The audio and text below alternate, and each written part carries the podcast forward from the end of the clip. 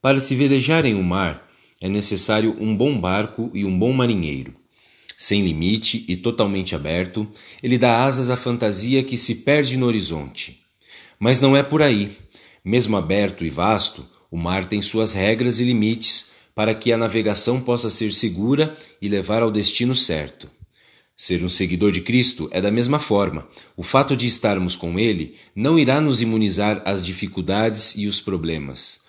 Nossa vida ainda é suscetível a tempestades súbitas.